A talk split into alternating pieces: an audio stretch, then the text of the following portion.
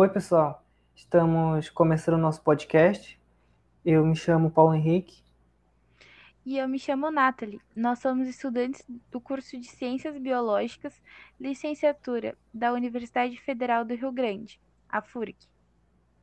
E hoje nós falaremos sobre os protozoários, né? esses seres que exibem notável diversidade e que, apesar de várias espécies já terem sido descritas, a maioria que, é, das que foram descobertas são pouco exploradas. Os protozoários são organismos eucariontes e unicelulares, que possuem organelas, além de terem a reprodução assexuada e sexuada.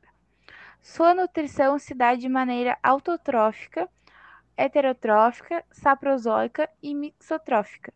Além disso, possuem também vários sistemas de locomoção, como cílios, flagelos e pseudópodes. Vamos começar pela sustentação. Os protozoários são sustentados por um citoesqueleto, composto de microtúbulos e microfilamentos, que dão forma, rigidez e flexibilidade ao organismo. O citoesqueleto pode ser dinâmico, já que os microtúbulos e microfilamentos podem se, organiz... podem se organizar e desorganizar.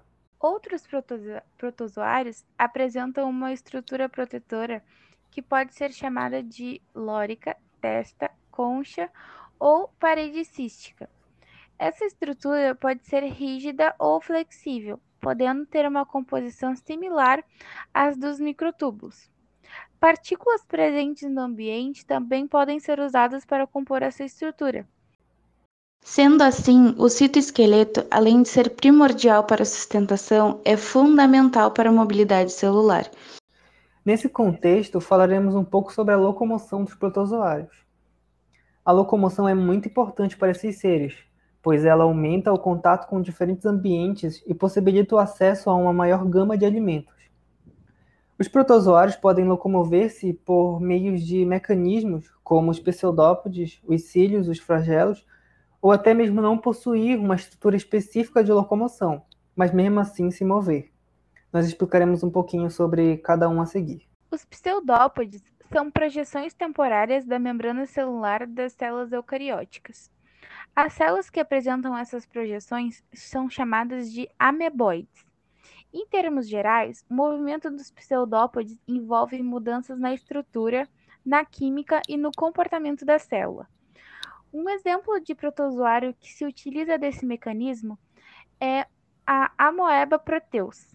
Outros mecanismos que os protozoários usam para locomoção são os cílios e os flagelos.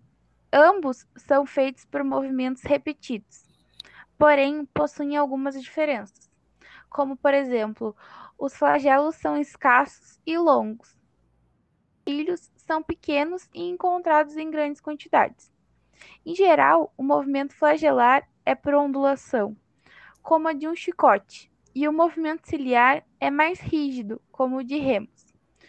Um exemplo de protozoário ciliado é a, o Paramecium, e um exemplo de protozoário flagela, flagelado é a Giardia, e daqui a pouquinho mais a gente vai falar sobre ele. É, apesar da ausência de organelas locomotoras e deformação celular, parasitos do filo apicomplexa utilizam o modo de locomoção chamado de gliding para se movimentar. O que se sabe é que envolve um motor de actina-miosina que provoca a força motora, com a ação de adesinas que favorecem a ligação do parasito com o substrato e proteases que participam no processo de invasão parasitária na célula do hospedeiro. A locomoção em gliding é, se assemelha a um eficiente movimento de saca-rolha. Um exemplo de protozoário que utiliza esse mecanismo de locomoção é, são os plasmódios. Bom, como dito anteriormente, a locomoção é fundamental no processo de alimentação desses organismos. Desse modo, a gente vai explicar agora como os protozoários se alimentam. Os protozoários possuem diversos mecanismos de alimentação e podem ser classificados quanto, é, quanto à forma como se alimentam em autotróficos, heterotróficos, saprozóicos e mixotróficos. Os autotróficos são aqueles protozoários que produzem o seu próprio alimento por fotossíntese. Já os heterotróficos são os que se alimentam de outros organismos. Esse processo é feito por endocitose.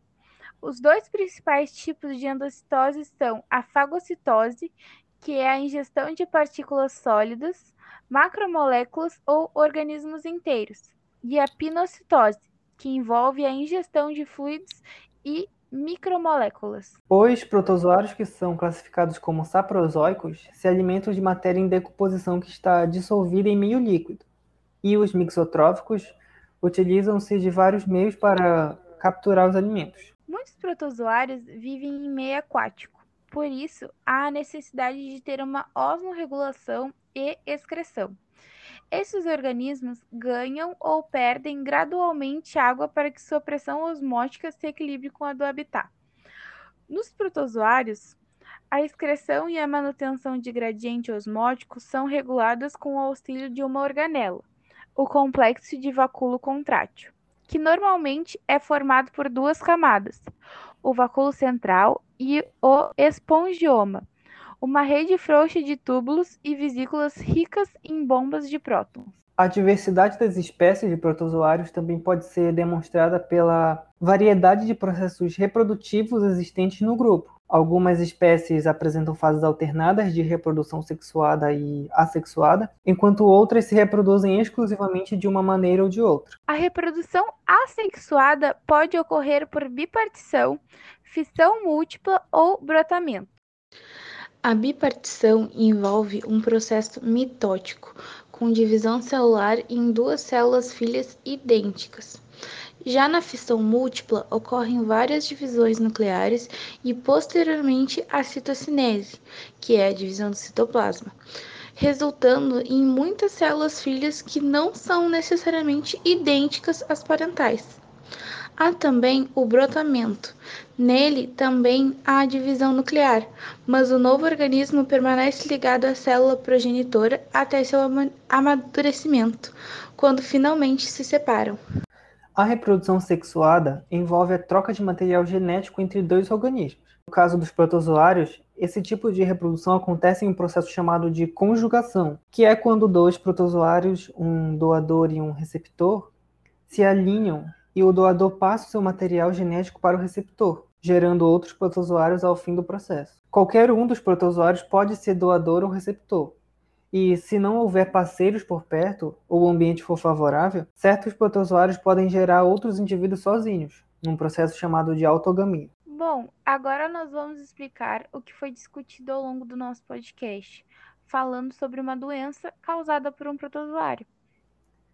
Essa doença é a giardíase. Nós vamos falar um pouquinho sobre ela agora. A giardíase é uma doença causada pelo protozoário Giardia lamblia, que é um parasita intestinal. A infecção ocorre pela ingestão de cistos do protozoário, que pode estar presentes em alimentos e água sem o tratamento adequado. Os sintomas incluem diarreia, emagrecimento, dores abdominais, gases, fadiga e náuseas. Dentre as parasitoses causadas por protozoários, a giardíase apresenta-se como uma doença de alta incidência no continente americano, provocando quadros de diarreia aguda. A situação ainda pode evoluir para complicações como a inibição da absorção de nutrientes como a vitamina B12, devido às lesões produzidas pelo protozoário na mucosa intestinal. A locomoção desse parasita é possível graças ao movimento dos flagelos, que normalmente são encontrados em quatro pares. O protozoário Giardia lamblia se alimenta da comida que passa através do intestino delgado do hospedeiro, por pinocitose ou transporte ativo. Ela apresenta uma ventosa, que o ajuda a se manter na mucosa intestinal,